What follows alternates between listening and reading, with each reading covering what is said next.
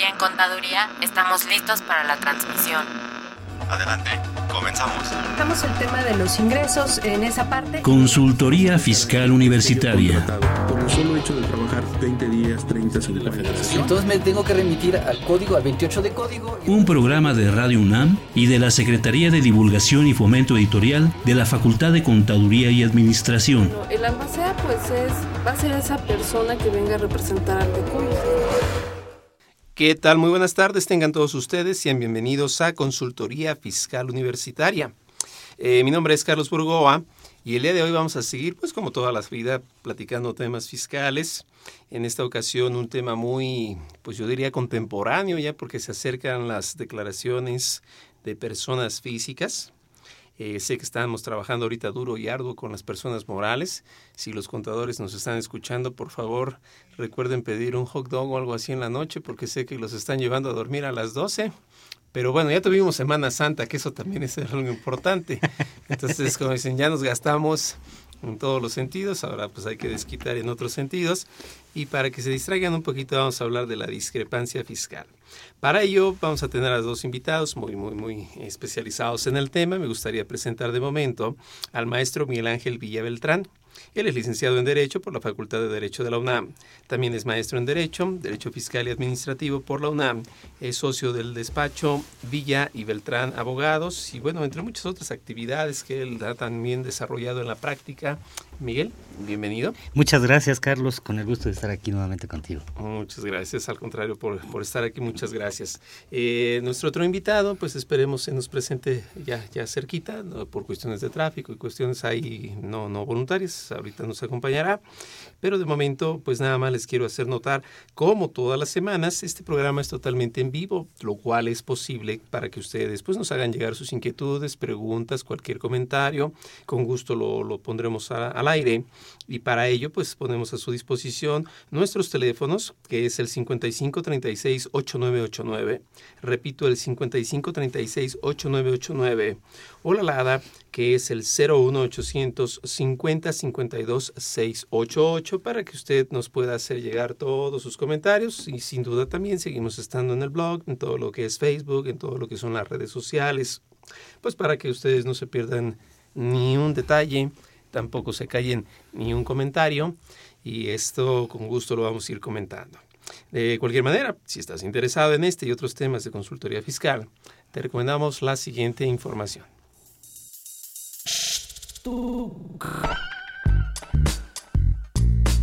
Si estás interesado en este y otros temas de consultoría fiscal universitaria, escúchanos ingresando a la página www.radionam.unam.mx. Busca la sección de programación y elige la opción AM. Ubica el programa Consultoría Fiscal Universitaria. Presiona doble clic. Al hacerlo, accedes a nuestro contenido oprimiendo el botón de reproducción. Esta información la podrás escuchar desde tu tablet, iPad, PC o celular.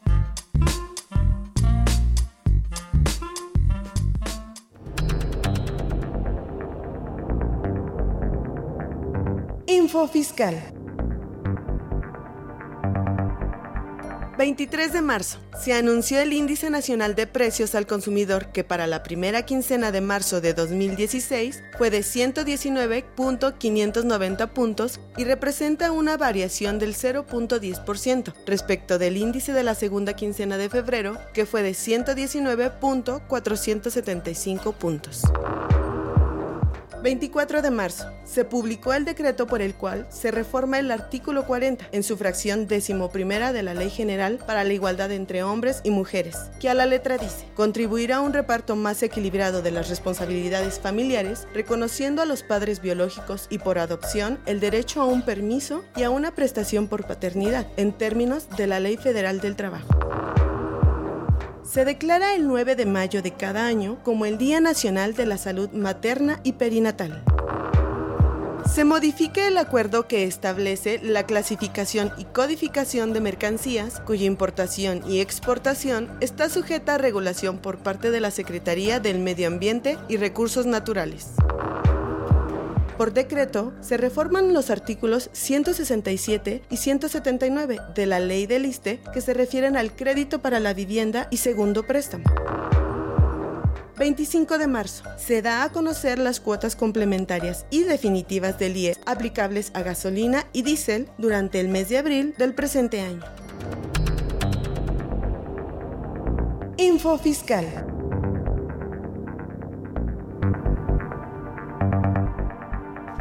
Perfecto, pues ya estamos de regreso. Ya están ustedes muy bien informados. Y platicábamos, Miguel y yo, un poquito de que la ciudad está vacía. En principio pensábamos que era porque se trata de la semana de Pascua, pero hoy en día entendemos que es precisamente porque todos los contadores están en sus declaraciones anuales. Entonces creo yo que esa pudiera ser una solución para la contingencia ambiental, ¿verdad? Pues que, que, que hagan anuales a cada rato, ya con eso nadie sale, pues los contadores no están en la calle. Así ya no hay contadores en la calle. Salvo un contador que tenemos aquí presente que nos acompaña y es Javier Martínez. Él es, eh, bueno, un gran amigo, él ha sido catedrático en nuestra facultad, él ha sido también pues eh, impulsor de muchos proyectos como lo que es MEFI, a la par está muy involucrado en temas contra el lavado de dinero y pues antes de que me lleve todo el programa, bienvenido Javier. Muchas gracias Carlos. Qué, bueno, qué bueno estar aquí con ustedes. Gracias. Entonces platicábamos que la solución a la contingencia ambiental pues va a ser las declaraciones anuales. Los contadores no salen a la calle, entonces más vale así. Pero bueno, el día de hoy vamos a hablar de la discrepancia fiscal. Ahorita que está de moda esta, esta ¿cómo se llama esta película? Divergente, ahora es discrepante. Entonces tenemos, ¿qué es la discrepancia fiscal, Miguel? No sé si nos pudieras platicar un poquito qué es. Bueno, pues eh, comentándolo desde la perspectiva netamente jurídica, estaríamos hablando de un procedimiento en el que las autoridades pueden de alguna manera presuntivamente determinar ingresos a los contribuyentes, particularmente a las personas físicas. ¿Cuándo vamos a encontrar esta divergencia? Cuando la autoridad, por algún medio, y que vamos a ver más adelante cuáles pueden ser los medios, detecte que el contribuyente tuvo mayores erogaciones durante el ejercicio que los ingresos que declaró o que tuvo que haber declarado. Y bueno, esto está contemplado en el artículo 91 de la ley del impuesto sobre la renta. Erogaciones y no deducciones, ¿verdad? Ajá, exactamente. Que, no se nos confunda la gente, que gastó más. Que gastó más que de lo que obtuvo como ingresos o lo que declaró como ingresos. Y nos prevé la ley que la autoridad podrá eh, pues allegarse de la información, ya sea, podrá utilizar como información para determinar estas erogaciones cualquier información que tenga en su poder, sin que nos especifique con toda puntualidad si sea por ejercicio de facultades de comprobación o algún otro medio. Es, es un tanto laxa la, la ley en ese sentido. Quiero creer yo que es, comentábamos incluso un poquito antes de, de, de, de abrir al aire, pues quiero creer que incluso es de ahí la, insistencia de las autoridades en ciertas épocas del año, particularmente con el buen fin, con el buen fin de los ahorros, de hacer uso de las tarjetas de crédito, ¿no? Estas famosas ferias fiscales, ¿no? Que hagamos llorar, al pasar la tarjeta hasta, hasta hacer llorar el romano, ¿no? Pues porque de alguna manera es como pueden las autoridades a través de los bancos, pues verificar cuánto estamos teniendo en erogaciones. Y justamente prevé el artículo 91 de la ley del impuesto sobre la renta que como parte de las erogaciones podrán ser considerados los gastos que realicemos a través de tarjetas de crédito. Wow. O sea que gastar más de lo que uno tiene me lleva a una discrepancia fiscal. En un país con tanta opulencia y con un gran avance económico como México, ¿cómo ves, Javier? ¿Es posible que se dé esto? Eh, fíjate que el, el tema de que yo tengo más erogaciones que lo que declaro de ingresos, digamos que es normal, o sea, casi prácticamente a todos nos ocurre. Eh, aquí, este, el problema es que el SAT dice, a ver, demuéstrame de dónde sacaste ese dinero. O avísame, en la propia declaración anual hay ahí unos este, eh, datos informativos en los que dice si recibí préstamos, si obtuve premios, o sea, de dónde pudo haber salido ese dinero, si recibí donativos. Y el problema es que si no lo dices ahí, ya en una este, revisión del SAT, ya no puedes decir que fue un donativo y que sería este, un préstamo y que sería, por lo tanto, no acumulable, porque perdiste tu oportunidad. Entonces... No es congruente con el tiempo. Se, se va convirtiendo en un problema generalizado, digamos, ¿no? No tenemos una cultura de cómo estar manejando este, nuestros ingresos y nuestras erogaciones. Es muy común que a una persona le depositen dinero en su cuenta y que con esa cuenta este, termine haciendo pagos que no necesariamente son de él, son pagos de terceros, y que no los informe en su declaración anual y ya tiene un problema ahí grave. Entonces, ahí no hay forma en la que alguien no tenga un problema, es un problema generalizado que habrá que ver cómo lo corregimos, ¿no? Que creo que es algo muy importante esto que platicas. A ver, se me ocurre algo que quizás a todos lo hemos escuchado o incluso alguien lo haya vivido en la práctica. Eh, Voy a poner un ejemplo burdo en donde el esposo recibe mucho dinero y él piensa que para no pagar impuestos pues lo deposita en la cuenta de su esposa. Entonces él cree que con eso pareciera como que va todo en orden. De tal forma que quien acaba haciendo los pagos conjuntos de la casa o de lo que sean compromisos que hayan obtenido, pues ahora los paga la señora. Sin embargo, la señora está pagando de más algo por lo cual no obtuvo ingreso. Sería un efecto discrepante en ese estilo.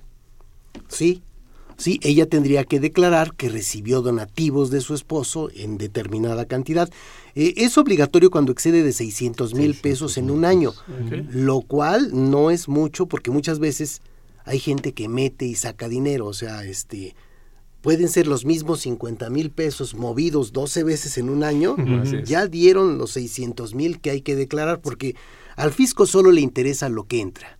Ajá. Y eh, ese sería eh, el ingreso acumulable. Y en este caso, lo que gastó. ¿Por qué pudiste gastar esto sin tener un ingreso? Claro, de dónde salió. Entonces, llegado el momento de una auditoría, quizás le pregunten a esa señora, oiga, pues usted hizo un X número de pagos, o quizás le, lo que sea, ¿no? Revisión o requerimiento. Usted hizo un número de pagos y dígame, este, pues de dónde salió el dinero con el que los hizo. Y a ella se le va a ocurrir decir, ah, bueno, pensando mayores de 600 mil, es que fueron una donación, es que fueron un préstamo. Lo típico que cualquier asesor malo dice, ah, en el momento se me ocurre, todo es préstamo. Así como los niños, fue un accidente todo, ¿no? Entonces, eh, pero lo que dice Javier es, si esto no coincide con lo que fue en mi declaración anual, que yo en su momento y de forma oportuna dije, tuve eso, pues es evidente que es una mentira. Y aunque lo diga, pues no pasa. Si es así. De hecho, el, este, comentábamos que este procedimiento está previsto en el 91 de la ley y está antecedido por lo que prevé justamente el artículo 90, que es con lo que se inicia la reglamentación de las personas físicas y que establece la obligación justamente de las personas físicas de declarar sus ingresos y particularmente cuando hay este tipo de donativos, cuando hay donativos entre ascendentes y descendientes e incluso entre cónyuges. Eh, de tal suerte que el, tu primera oportunidad para declarar tus ingresos, salvedad hecha de la mejor opinión de Javier, es justamente tu declaración anual. Si la autoridad detecta que tuviste mayores erogaciones que lo que tú declaraste en, la, en, en, en tu declaración, valga la redundancia, en tu primera oportunidad, pues entonces te da como una segunda oportunidad a través de este procedimiento de discrepancia de que aclares de dónde son esas erogaciones, de tal suerte que si no las aclaras, entonces ese diferencial, esa discrepancia entre tus erogaciones y los ingresos declarados pueden ser determinados presuntivamente por la autoridad fiscal como un ingreso y consecuentemente emitirte una liquidación. Es decir, como dice Juan Gabriel, les di la oportunidad de que recapacitaran. Eh, es, es, un problema. Pongamos un pequeño ejemplito. Doña Juana, imagínate, hace tandas o forma parte de un mm. grupo que o hace tiene una la tanda. caja de ahorro en la empresa. O ¿no? tiene la caja de ahorro en la empresa. Pero pongamos que ha, hace tandas. Uh -huh. Y le depositan en su cuenta, en su cuenta bancaria o en su tarjeta, es lo mismo, ¿eh? o sea, tarjeta de crédito o cuenta bancaria es información uh -huh. que tiene el SAT. Entonces, cuando ella llega a su declaración anual, ella dice, yo ni RFC tengo, por ejemplo, o yo no tengo por qué presentar declaración anual. Tendría ella que revisar cuánto le depositaron cada una de las personas, en este caso de las tandas, para que diga ahí que obtuvo préstamos por, no sé, 800 mil pesos. Y después tener que documentar eso porque tendría que revisar, oye, cada persona que, este, que le depositó dinero para su tanda tendría que darle una carta diciéndole efectivamente yo deposité, yo deposité este, este, dinero. Uh -huh. Debería estar bien documentado ese pequeño acuerdito, ¿no? Así es, este, eh, independientemente de que diga o no diga términos jurídicos, si debiera decir, oye, yo sí. te deposité en tu cuenta tales cantidades en tales fechas por concepto, por concepto de la tanda. De, uh -huh. que, que, además de la tanda, este, digo, es algo bien común. Vamos a pensar en un médico. Ahora vamos a otro, ejemplo, no sé si No, no, no, pero nada más déjame, ah, esta, claro, déjame, claro. déjame cerrarle aquí el punto importante. Si doña Juana en este ejemplo no presentó declaración anual, perdió su oportunidad de decir que son préstamos. O sea, sí, sí. ya cuando le llega la revisión, ya le van a calcular el impuesto. O sea, perdió su oportunidad. O sea, suena terrible, pero, pero así es. a partir de 2008 viene esta modificación. Entonces, si alguien tiene esos pecados, pudiera presentar complementarias de los últimos cinco años, revisando cuánto tiene ahí de depósitos. Ok. A ver, pensaba yo ahorita en un médico, que, bueno, médico, dentista, gente que es común que reciba efectivo porque pues el medio así lo da o porque la actividad así lo permite. Aquel recibe mucho efectivo y la lógica es que pues de ese efectivo no se va a declarar porque pues nadie, nadie quiere declarar el efectivo. Sin embargo, gasta el efectivo y pide comprobantes fiscales. ¿no? Entonces, eso está todavía peor, ¿no? Porque él dice, yo nada más gané 10, obvio, en verdad tiene 20 más por efectivo, se gasta esos 20, pide comprobantes fiscales y los quiere hacer deducibles. En pocas palabras, no se permiten pérdidas para personas físicas. O sea, sí, yo sé que las deducciones van a exceder, pero la lógica es, si no declara el ingreso, otra vez viene la discrepancia. Te doy otro ejemplo. En el caso de por sí es complicado vivir en régimen de condominio y en la Ciudad de México, que cada vez estamos creciendo más hacia arriba, ya no hay manera de crecer hacia los lados, que cada vez más es la situación de vivir en edificios, en donde pues hay que llevar la administración de un edificio. El caso del administrador de una unidad o de un edificio, de eh, un condominio habitacional, si de por sí es complicado que alguien acepte llevar una administración de un condominio, de un condominio, eh, para efectos de evitarse la monserga de estar llamándole a la puerta y que le hagan pucheros los vecinos para que depositen las cuotas condominales, pues da su cuenta bancaria a donde le están depositando mensualmente. Y al final del ejercicio, pues resulta ser que tiene mayores depósitos que lo que eh, eh, él realmente tuvo como ingresos. Y como bien dice Carlos, aprovechando de vuelta por ahí que pues hay un excedente de cantidades que está recibiendo él, gasta o solicita comprobantes fiscales para poder hacer pretendidas deducciones en sus ingresos, bueno, pues le va a generar también una discrepancia, ¿no? O bien cuando pues alguien nos hace el favor, el, el papá, en el caso de los jóvenes, ¿no? o el esposo en el caso de los de los cónyuges de pues regalarle el carro, ¿no? o sacar el carro a nombre de la esposa o del hijo, ¿no? utilizando justamente estos efectivos que de repente se ponen al alcance de, los particulares, bueno, pues también podríamos generar ahí, a través incluso documentado con comprobantes fiscales, el hecho de una discrepancia. ¿Cómo es posible que tuviste un ingreso tan menor y estás haciendo erogaciones en vehículos? Y bueno, tú Javier seguramente sabrás mucho al respecto, pues incluso podríamos ahí tener un toquecín para efectos de, análisis de, de, recursos de procedencia ilícita. Sin embargo, este yo sí creo que los problemas cotidianos son los que son el 95% de las broncas. Aquí en este caso tú dices, oye, este condomino es el que lleva la administración del edificio y le depositan dinero. No es que no lo pueda hacer, ¿eh? O sea, sí lo puede hacer, por supuesto. tiene que justificar. Pero lo tiene que documentar. O sea, lo tiene que documentar como que cada quien le diga que depositó, ¿no? Que, o sea, que, bueno, hay un problema más atrás, se, se, agavillan, ¿no? O sea, se acumulan. Eh, todo régimen en condominio se debe llevar a cabo como una asociación. Como una asociación. Entonces, este, desde ahí viene un error.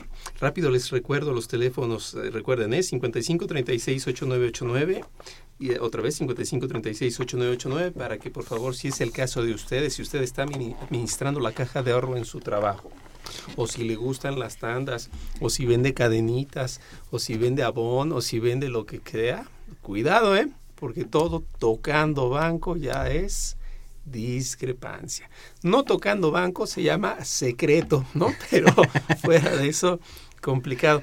Entonces, si platicábamos, si yo estoy en un régimen en condominio, eh, bien yo me puedo estarte quedando pues como administrador con el dinero.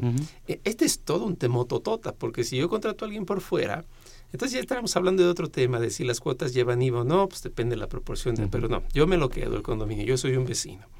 La lógica es que todos los vecinos en su momento debimos dar de alta la asociación, que es lo que propiamente obliga, y cada normatividad local es distinta, pero ya desde ahí estamos mal.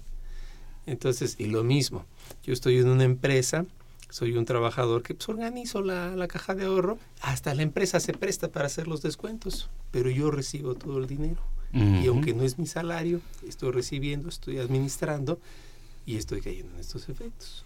Vamos a suponer que, que, ya yo cometí esos pecados consuetudinariamente, o sea, ¿cómo se llama? Lo hago mal, pero además con mucha consistencia.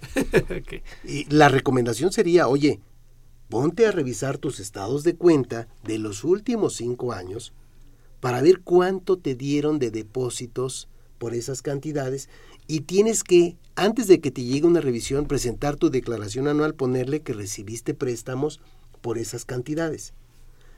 Oye, ya te pedirá el SAT en el caso de una revisión que le demuestres quién te prestó el dinero, etcétera. Entonces, este ya, ya sería un paso segundo, pero te anticipaste al primero, si no ni siquiera vas a poder decir eso, o sea, ni siquiera vas a poder decir son préstamos. Ok, son préstamos, pero tuviste la oportunidad de decirlo y no lo dijiste. Así es. ¿Qué pasa? Porque mucha gente puede estar pensando ahorita que nos escucha, que recibe la ayuda económica de sus hijos, gente adulta, por ejemplo, eh, y que de alguna manera pues está recibiendo constantemente en su cuenta bancaria dinero por parte de ellos. ¿Eso sería discrepancia?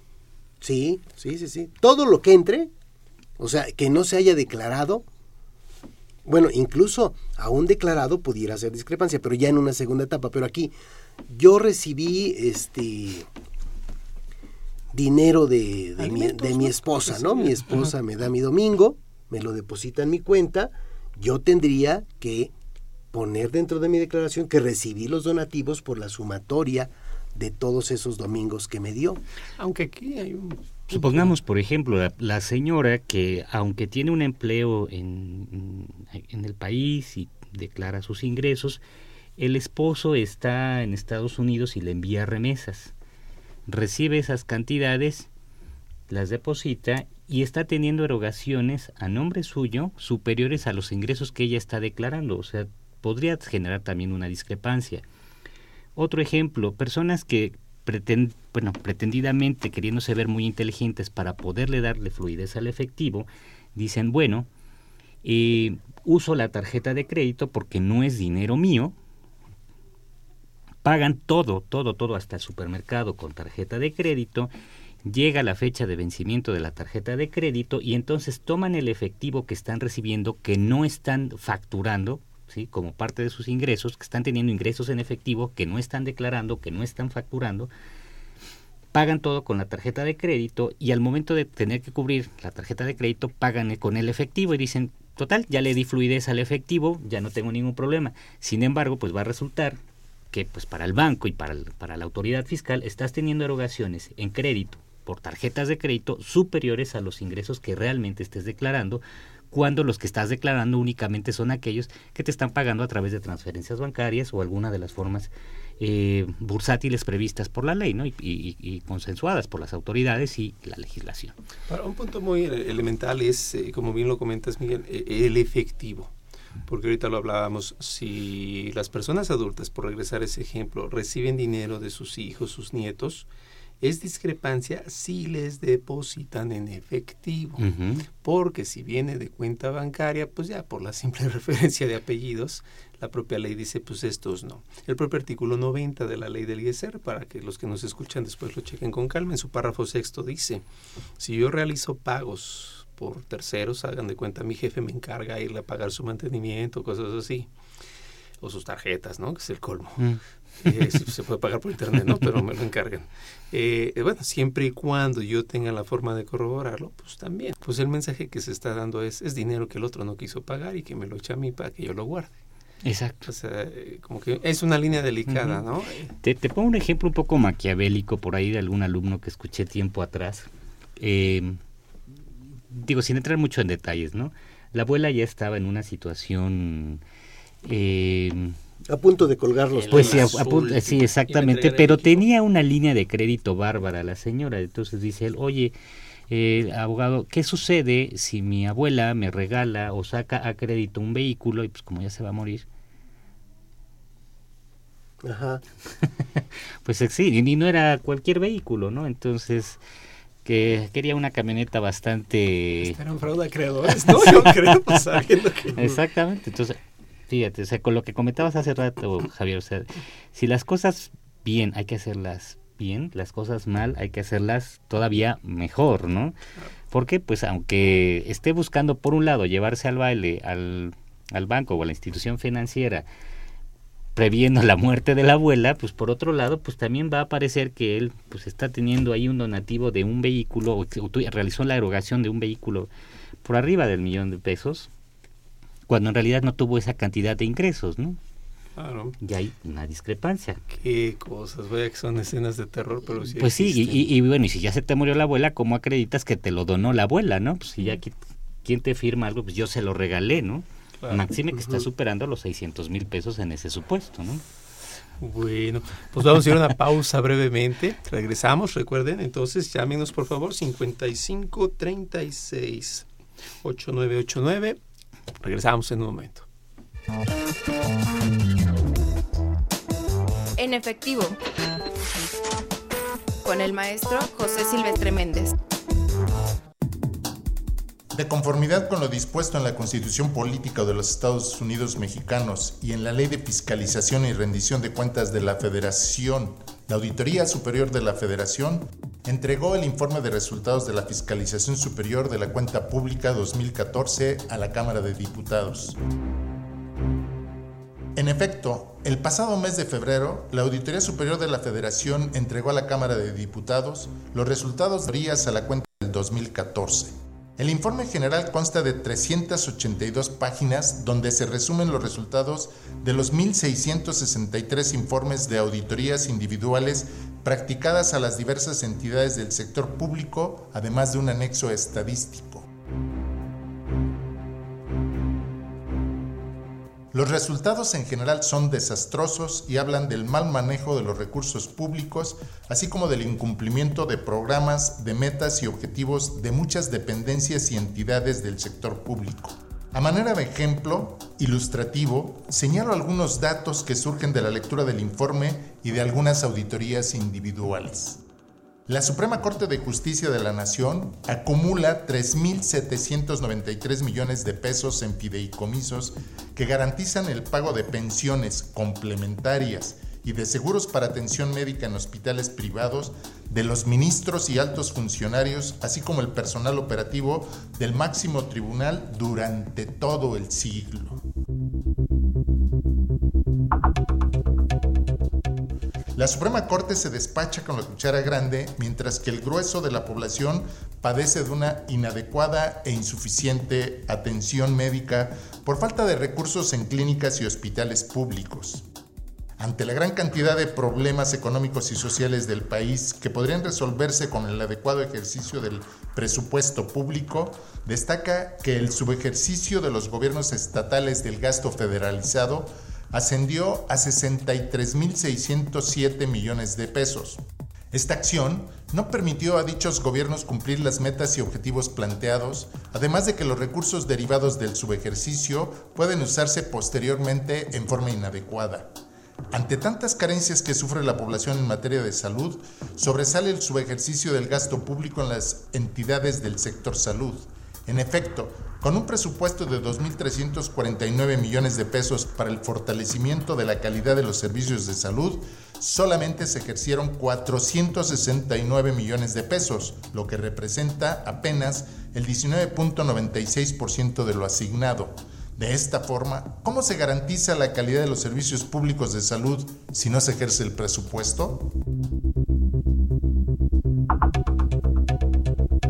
La Auditoría Superior de la Federación presume daño patrimonial y responsabilidades administrativas debido a que las auditorías detectaron que no se pudo solventar, sustentar o justificar el gasto de 42.702 millones de pesos. Por esta razón, la auditoría presentará más de 100 querellas ante las autoridades correspondientes. La auditoría detectó anomalías en la adjudicación de muchas obras públicas, lo cual llevó a actos de corrupción, prácticas de soborno, fraude y malos manejos. El informe señala que es necesario eliminar estas fallas e inconsistencias para prevenir malos manejos de los dineros públicos.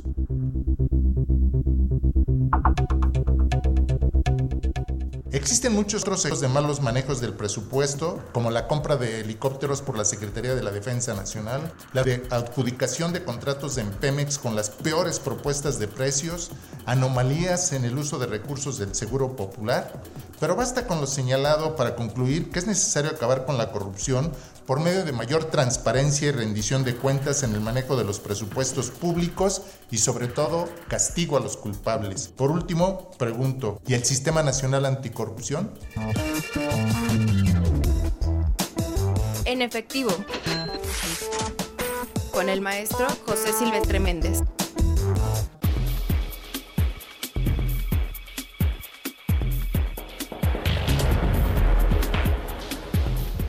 Esta nueva edición, la 639, Consultorio Fiscal, como siempre, presenta interesantes artículos de corte jurídico, laboral, contable, financiero y fiscal. En este ejemplar, Georgina Ivonne Ramírez Esquivel aborda el singular tema, Declaración anual de personas físicas con ingresos acumulables poco comunes. Un caso integral, Declaración Anual Personas Físicas 2015, presentan en forma conjunta de Yanira Aritz Gutiérrez Hernández y José de Jesús Milla Arufe. José Silvestre Méndez Morales lanza una bomba de tiempo, la deuda pública mexicana. Alberto Rivera Jiménez opina acerca del uso combinado de estímulos para generar empleo.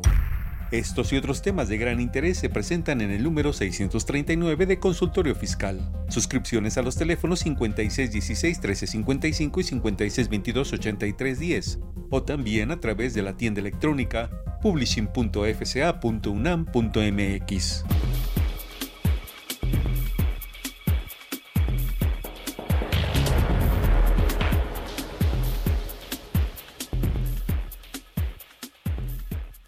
Muy bien, pues ya estamos de regreso y nuevamente les platico nuestros teléfonos. Es el 5536-8989 para que hagan planas del teléfono hasta que se nos lo aprendan. y ya tenemos una pregunta de Leticia García. Ella nos dice, ¿cómo se declaran ingresos obtenidos por un seguro de separación individual que se conservó en un fondo de inversión en donde se realizó un retiro de ingresos? ¿Cómo evito la discrepancia fiscal? A ver, la leo otra vez porque estuvo un poquito. Un poquito. ¿Cómo se declaran ingresos obtenidos por un seguro de separación individual que conservó en un fondo de inversión en donde se realizó un retiro? Bueno, ya esta parte al final creo que es tautológica. O sea, yo tengo un seguro de separación individual y este y me dan obviamente pues una cantidad que yo de ahí puedo retirar. ¿Eso se considera discrepancia fiscal? Pero por principio de cuentas no tendría por qué generar la discrepancia fiscal si al momento de obtener estos ingresos en el ejercicio en los que los obtuvo los declara en su declaración anual. Entonces no tendría por qué haber discrepancia. Y si mayores a... Bueno, ajá, sí. exactamente. Entonces no tendría mayor problema siempre y cuando los declare. O sea, no, necesariamente como, como acumulables, pero que declare que está obteniendo estos ingresos. Sí, es un ingreso, si eventualmente es un ingreso exento, simplemente está recibiendo el retorno de sus propios ahorros, ¿no? O sea, pudiese ser ese el caso. Eh, tiene una constancia del seguro y en algún dado caso de una discrepancia fiscal se puede demostrar el, el origen del, del dinero, o sea, no tendría problema. Ahora, ¿cómo lo meto en mi declaración? Pudiese ser así, como un ingreso exento. o como otros ingresos, o porque a final de cuentas, si está obteniendo ella sus propios ingresos derivados de su ahorro, pues seguramente ese ahorro ya habrá generado un interés y ya sea la institución financiera le habrá retenido el impuesto por el interés o bien en su, con, su contador al momento de, elaborar su y, declaración. Y el seguro cuando te devuelve el dinero en caso de que haya un ingreso acumulable te genera una retención. Entonces ahí Claro, tendrías la sí. constancia, uh -huh. en este caso el CFDI, uh -huh. en el entendido de que me dan lo mismo que yo ahorré, uh -huh. por decirlo así. Pero si fuera alguna ficción como estas novedosas de que seguro por desempleo, ¿no? Entonces me dieran como que una cantidad, pese que yo pagué una prima, una cantidad mensual. Pues de todas formas eso está en manos de quien de quien entrega el dinero, pues, ¿no? Que en este caso sería la institución que que está haciendo la entrega del dinero, pues por el contrato que sea, por la modalidad que sea, es su obligación hacer retención, por venir uh -huh. de persona moral a persona física. Y yo creo que es importante que ahorita Leti que nos escribe pues tenga sus papeles, el contrato mismo. Y que exista el, el, CFDI de cuando le devolvieron el dinero, ¿no? Así es, efectivamente. se complica. Leti, eh, esencialmente lo que debes de eh, procurar es que no gastes más de lo que hayas declarado, porque solo en ese supuesto pues sí generarías, la discrepancia, de otro modo no hay discrepancia. Eh, si obtuviste ingresos por algún ahorro que tuviste en la forma de inversión, la institución financiera ya debió haber realizado la retención al momento de entregarte los recursos. Y si no fuese así, que sería muy raro, realmente muy, muy, muy raro, pues tu contador al momento de presentar tu declaración anual tendrá que verificar que lo haya hecho la institución y si no, pues tendrá que declararlo. Pero a menos de que tú realizaras mayores erogaciones que los ingresos que obtuviste en el ejercicio, no tendrías por qué llegar a un punto de discrepancia. Ok. Tener más erogaciones, no deducciones, ¿eh? erogaciones que ingresos, normalmente en una persona moral, sea o lo que sea, se le conoce como una pérdida. Es decir, eh, en lo coloquial, en lo contable, es una pérdida. O sea, gasté 10, obtuve ingresos 5, pues le perdí con 5. Ya vimos ahorita que llevado al caso de personas físicas aguas porque es discrepancia. Cualquiera preguntaría, bueno, ¿ni cómo le hiciste para gastar más? Y el propio artículo de la ley dice, bueno, la autoridad, como ya nos platicabas, Miguel, le van a dar pues, unos 20 días para que que, es que acredítame, igual gastaste con tarjeta de crédito, igual hiciste otras cosas. Y bueno, pues por ahí se, se complica. Pero si soy una persona física que tiene actividad empresarial, de aquellas que me asimilo a lo que sería una empresa, pero solo en efectos fiscales, también caigo en discrepancia. Ese, es mi régimen, ¿no? A ver, se, entiende que cuando tienes una actividad empresarial, digamos que eres una empresa, ¿no? En el mundo fiscal, eh, empresa es persona física o moral que realiza actividades empresariales. Entonces, llevas, digamos, la contabilidad de tu actividad empresarial y cualquier discrepancia se vería automáticamente. O sea, evidentemente si gastaste más de lo que obtuviste de ingresos, pues debieses tener una cuenta por pagar o debiste haber iniciado el ejercicio con dinero y te lo gastaste, no sé. O sea, el propio balance eh, o el estado de flujo de efectivo nos dice de dónde llegó el dinero, ¿no? O sea... No, pero aquí es real, ¿no? Gasta más una pérdida, ¿no? Podríamos decir. pero, ¿Una actividad empresarial tiene pérdida o también tiene discrepancia? Sí, no, una actividad empresarial puede tener pérdida y la puede eh, amortizar en los ejes contable. ¿Por qué? Porque mandó su recibo, mandó este su factura y no se la pagaron. Contablemente ya es un ingreso. Fiscalmente va a ser ingreso hasta que hasta que lo cobre. Ok. A ver, Laura García nos hace una pregunta. Dice, compró un departamento con el dinero de su jubilación, pero lo deposita en el banco. Su hijo hace su declaración anual, pero también tiene que declarar el dinero que ella deposita para el departamento si el departamento es de los dos y lo deposita en la cuenta de él. A ver, a, ver, a ver, de nuevo, de, nuevo. Como que entendí que este. Como que ella se eh, jubila. ¿Cómo se llama la señora? Perdóname. Laura. Doña Laura, este, se jubiló. El dinero lo pone en la cuenta del hijo. Compraron un departamento, este, no, parece que compraron un departamento y ella le está depositando para que él pague. Eh, bueno, más bien así como aquí, lo leo otra vez como nos lo escribieron y por favor Laura, si no estamos en lo correcto, con confianza díganos para volverlo a tomar nota. Compró un departamento como el dinero de su jubilación. Esa es la, referencia clara. Sí. La historia cuál es? El dinero de su jubilación lo deposita en el banco, en la cuenta de su hijo, debo entender. Y obviamente, pues de ahí sale el dinero y ahí compra. ¿no? Algo así estoy entendiendo. Dice, pero lo deposita en el banco. Su hijo hace su declaración anual, pero también tiene que declarar el dinero que ella deposita para el departamento. Digamos que si a este, al hijo le entró dinero que excede de 600 mil pesos en un ejercicio fiscal, tiene la obligación de meter el dato informativo en su, declaración, anual, de que recibió un donativo. Y debe de tener los comprobantes este, para en caso de que eh, le requieran esa información, pues poder demostrar de dónde viene esa lana. ¿no? Sí, ya sea que el cheque, si fuera un cheque, lo derivo para él. Déjame ver si lo estoy entendiendo bien o a lo mejor lo estoy poniendo de una manera muy simple Si eh, Laura le entrega cantidades de dinero, ya sea, bueno, pues sí, le entrega cantidades de dinero a su hijo a través de una cuenta bancaria, o su hijo se, se las entrega a ella, no, no me queda muy, muy claro, siempre y cuando no excedan 600 mil pesos al año, no tendrían por qué declararlo.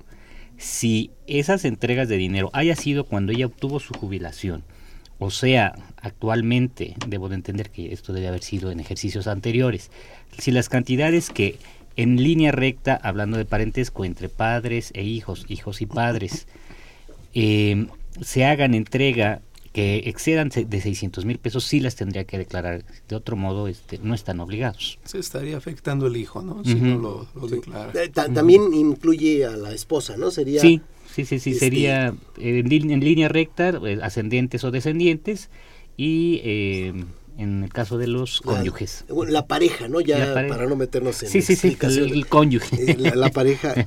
Y, aquí, por ejemplo, entre hermanos... No, no aplica. No aplica el ingreso exento, ¿eh? habrá que revisarlo este con cuidado, porque muchas veces tú dices, no, pero es entre familia. No, no, espérate. Lo que está exento en donativos no es entre familia, es nada más para arriba y para abajo. Claro, y de abajo para arriba.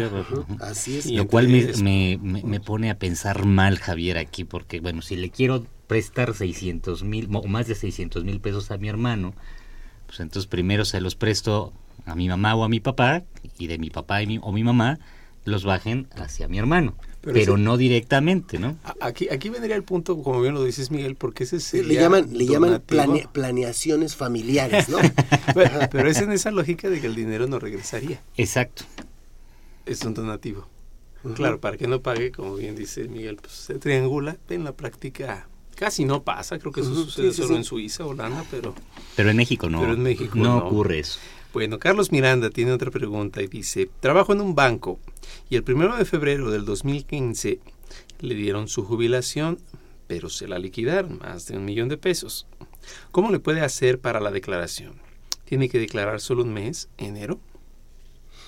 todas las declaraciones son por ejercicio fiscal. Este, Carlos. Carlos este.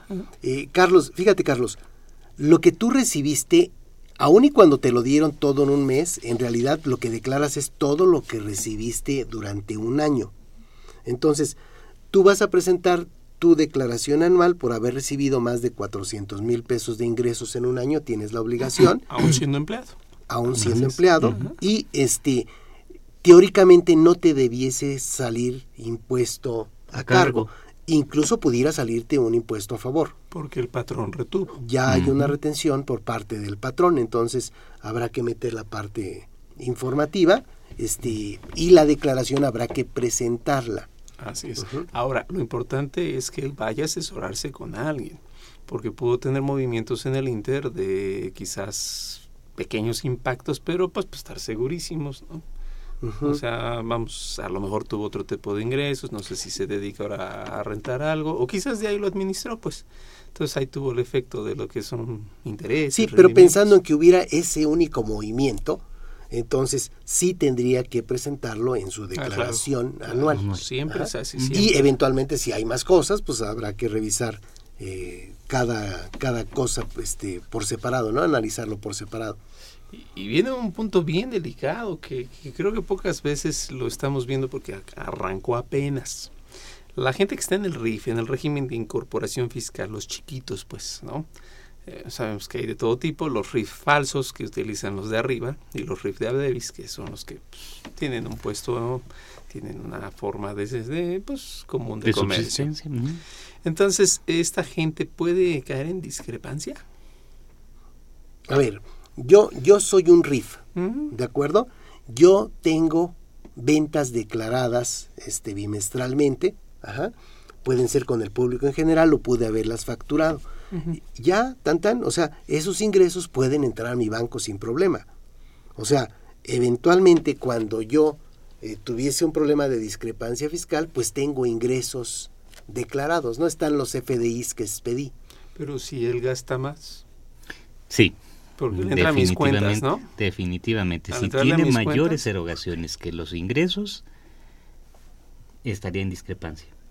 O sea, tú dices, yo presumiría que no está este, declarando todo declarando todos los ingresos por las operaciones con público en general eventualmente. No tanto su operación exacto porque él emite su CFDI pero recordemos que ellos llevan mis cuentas y ahí es donde se meten y echan toda la información no solamente el ingreso. Lo comento por lo siguiente miren en el 111 que habla la ley lo voy a leer textual no es muy largo dice cuando los ingresos percibidos sean inferiores a las deducciones del periodo que corresponda los contribuyentes deberán considerar la diferencia que resulte entre ambos conceptos como deducibles en los periodos siguientes. Está raro, ¿no? Es decir, si yo soy RIF y tuve más erogaciones, bueno, verdaderamente aquí se le llaman... Deducciones. Deducciones. Y gasté, tuve más deducciones que ingresos, la diferencia no, no, es, no se considera pérdida fiscal. Simplemente se considera una deducción por aplicar. Que se sube al otro. Y si en el otro me volver igual, una deducción más una deducción, ¿cuánto me va a salir? No, estás, estás gastando más de lo que estás obteniendo de ingresos. Digo, lo cual no es raro, ¿eh? Sí, a veces. podemos tener una doble perspectiva, desde la perspectiva del contribuyente y la perspectiva de la autoridad. Viéndolo desde la perspectiva de la autoridad, la autoridad eh, verticalmente te diría, no, estás teniendo mayores erogaciones que los ingresos que estás declarando y para mí, autoridad, viéndolo exclusivamente desde la perspectiva de la autoridad, la autoridad te diría, tienes una discrepancia, ¿no? O algo, algo estás haciendo mal y detonarías alguna forma de comprobación por parte de las autoridades a cargo de tu contabilidad, ¿no? Que bien podría ser este procedimiento de discrepancia o incluso podría ser el ejercicio directo de facultades de comprobación, ¿no? Es que nos pone a pensar, ¿no? O sea, eh, como bien dice Miguel, o sea, pues es evidente que este tipo es el que sigue y al que sigue le va, pues obviamente está dando. Sí. Déjenme comentar algo que, que, a lo mejor se quedó en el tintero ese, ese rato cuando estábamos hablando del efectivo. A ver, nada más vamos a ir brevemente a nuestro calvario eh, radiofónico y regresamos ahorita para, para, para tratar estos puntos. Los invitamos a que nos vean en la radio. Y nos escuchen por televisión. Consultoría Fiscal Universitaria. Y fiscal.com. En el 860 de AM y en la barra de Mirador Universitario Coaed. Abordamos los temas de tu interés como impuestos sobre la renta, declaraciones, testamentos, pensiones, seguridad social, estímulos fiscales, discrepancia fiscal, régimen de incorporación fiscal, entre otros temas con destacados especialistas en la materia. Los miércoles por Radio UNAM. Los jueves por Internet. Y los sábados por TV UNAM. Véanos en radio. Escúchenos por televisión.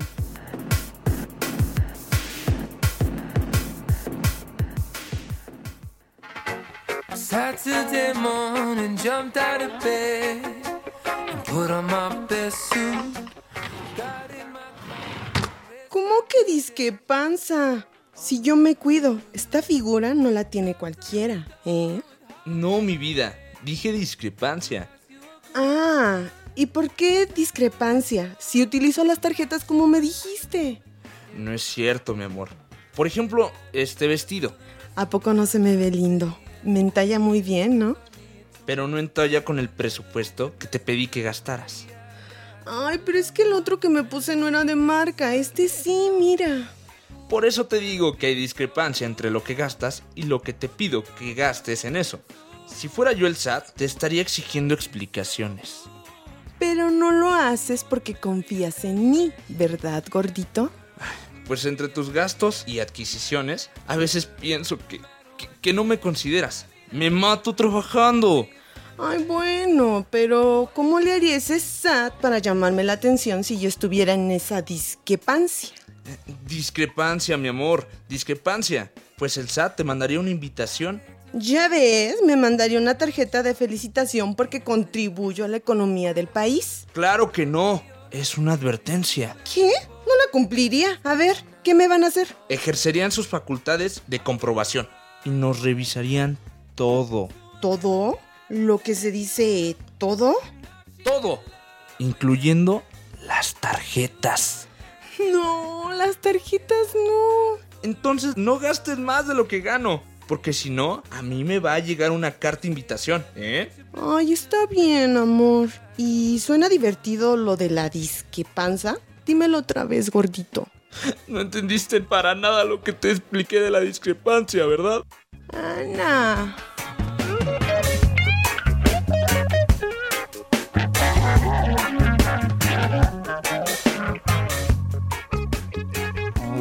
Pues la discrepancia, la disque, discrepancha y todo lo que sea. Sí, no, la, la, neta es que sí es una bronca que tenemos todos en mayor todos, o en menor grado. Entonces, eh, oye, es que yo no estoy dado de alta en el RFC, no importa, o sea, simplemente al estar, al tener una cuenta bancaria, es una tarjeta de crédito, un crédito del sistema financiero, automáticamente ya estoy dentro de los datos del RFC pero no necesito estar inscrito para tener que cumplir obligaciones. Ahorita tú te puedes ir a inscribir al RFC sin obligaciones fiscales. Entonces no tienes obligaciones y tal vez vas a presentar una declaración anual solo informando que obtuviste eh, préstamos y donativos. Y, y, fíjate que este caso que platicas, Javier, es bien importante porque es lo que nos pregunta Diego Olvera. Él está en el Estado de México y nos dice, que le llegó invitación del SAT para pagar ISR con base en el artículo 152 por depósitos que recibió en 2014. Mm. Uh, creo que más bien es este bueno, es la regla 28.31, creo, la sí, que se pero basa con aquí, bancos. Aquí el tema, perdóname que te interrumpa, Carlos, es la ley del IDE se derogó, uh -huh. pero pasaron las obligaciones a las instituciones financieras, a la ley del ISR, y ahora lo que se tiene es que cada, cada cuando alguien deposita Pues más. más de 15 mil pesos en efectivo en una cuenta o en una tarjeta de crédito, sale un reporte de la institución financiera al SAT.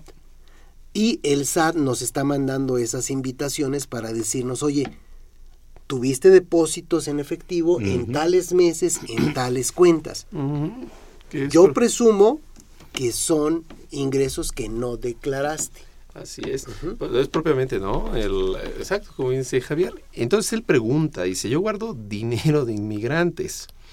Quiere saber si no contesta la invitación del SAT y después hacer la declaración del 2014. A ver, ah. yo, yo, guardo dinero de este de, de inmigrantes.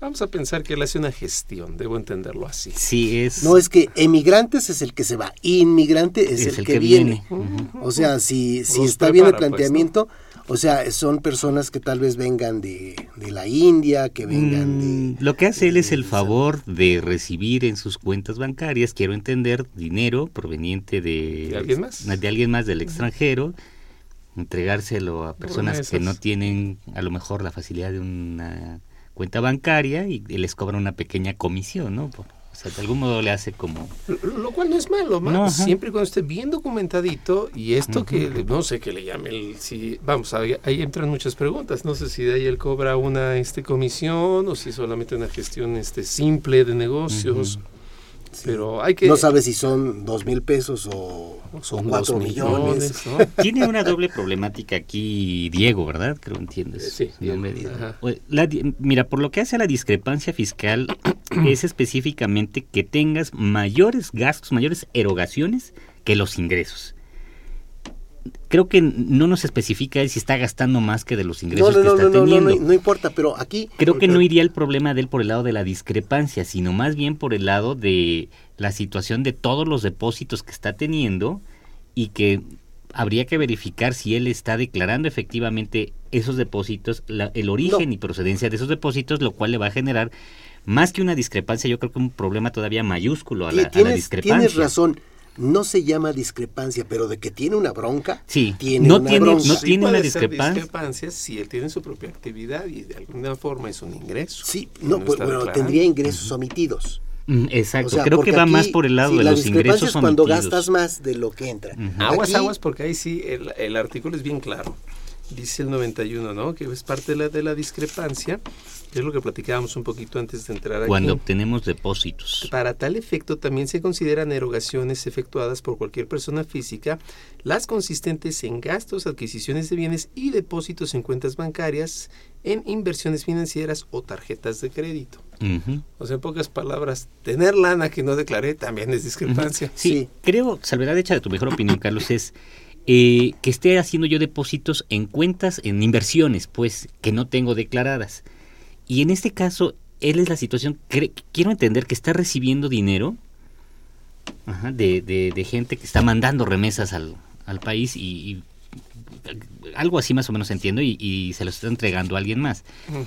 Como bien comenta Javier, creo que bueno, sí podría tener discrepancia, pero tiene un problema todavía mayor, mayúsculo, que la discrepancia, porque está obteniendo, está teniendo ingresos que no está declarando, ¿no? Que no Así omitidos. va más allá de la discrepancia. Ha, estado ocurriendo en el mundo delictivo algo terrible porque llegan y embaucan, embaucan a gente inocente. Le dicen, oye, déjame, que, déjame que depositen dinero en tu cuenta y te voy a dejar el 10% y ese dinero puede ser ah, de, este, de, secuestros, de cigarros que dan risa, de todo, de todo tipo de cosas. Entonces la Te gente lo pongo todavía más empieza a recibir ese dinero en su cuenta y está feliz. Sí, sí, sí. Y está a un paso de la cárcel. Eso es, lavado de dinero. Mm, te lo pongo todavía más maquiavélico. En este caso a lo mejor le dicen, dame, hazme el favor de recibir cantidades y te voy a dar una, eh, un porcentaje te contratan a ti te dicen, oye, por favor, llévame esta contabilidad. Nada más que este, mira, estoy por recibir un recurso. El caso del arquitecto dice, oye, me vas a elaborar un, proyecto, un proyecto arquitectónico, me vas a desarrollar algún inmueble. Te van a depositar, no te lo voy a depositar directamente yo, pero te lo van a depositar, van a depositar a tu cuenta, dame tu número de cuenta para que te depositen el adelanto. ¿Cuánto quieres? 300, 800, 900 mil pesos. ¿no? Tú como arquitecto feliz dices, ah, bueno, pues con eso arranco el proyecto, ¿no? que te, supuestamente te estoy encargando yo. Cuando en realidad yo me dedico a, soy secuestrador y lo que estoy haciendo es pedirle a quien tengo, a los familiares de quien tengo secuestrado, que deposite a tu cuenta. Por las buenas, ¿no? Por, las, buenas, Ahora, aquí, pero bueno, pues ya estamos prácticamente llegando al final, pero por favor, por favor, dinos, dinos. Sí, aquí el tema es, es probable que en el mundo fiscal Diego le tenga, tenga que pagar ese impuesto. Sí. Punto. Definitivo. O sea, hasta pero, la libra. Pero en el mundo administrativo. fiscal, en el mundo fiscal, ahora pudiese tener otros problemas en el mundo penal o en el, o sea, no sé, en otro lado, pero en el mundo fiscal sí eventualmente eh, va a tener que revisar opciones. Este, Diego, tienes un problema de discrepancia y mayúsculo a la discrepancia si no estás declarando esos ingresos. Tu misión, si decides aceptarla. Tu misión, si decides aceptarla, es verificar que los declares, aunque no tengas que pagar por esos ingresos. Ve con un contador, muy buen contador, de la UNAM. con Javier. con Javier y este y que te ponga en regla, no está mal la actividad que estás realizando, sino la problemática está en la mecánica que le estás dando. Yo, creo que sí está mal, ¿eh? la neta es que es muy poco recomendable. No, no manches, no pongas tu cuenta. Ah, no se presta ni el caballo, ni la cartera, ni la mujer, recordemos. Ni la pistola. Ahora, eso nunca. bueno, pues llegamos ya prácticamente al final. Por favor, yo sé que el tema es muy interesante. Tenemos aquí dos preguntas pendientes que si nos hacen favor de ver mañana y sintonizar en Mirador Universitario con gusto ahí las vamos a contestar. De momento, pues no me queda nada más que agradecerle su presencia, Miguel. Muchas gracias, Carlos. Javier. Encantado. Pero mañana estaremos en Mirador Universitario con repetición el sábado a las 9 de la mañana, también mañana a las 9 por internet. Los invitamos entonces a que nos vean. Y esta fue una producción de Radio UNAM. En los controles estuvo Socorro Montes. En la producción por parte de la Secretaría de Divulgación y Fomento Editorial de la Facultad de Contaduría y Administración, y Turjara, Celeste Rojas, Fernanda Martínez, Alma Villegas, y Moisés Cisneros. Participaron en el Calvario Radiofónico Juan Flandes, Beatriz Tobias y Edgar Alejandro López. La Facultad de Contaduría y Administración agradece a los conductores e invitados de este programa quienes participan de forma honoraria. La opinión expresada por ellos durante la transmisión del mismo refleja únicamente su postura personal y no precisamente la de la institución. Y para no discrepar con el estómago, pues vamos a comer entonces. Nos vemos mañana. Que tengan muy buena tarde. Hasta luego. Hasta luego. Consultoría Fiscal Universitaria.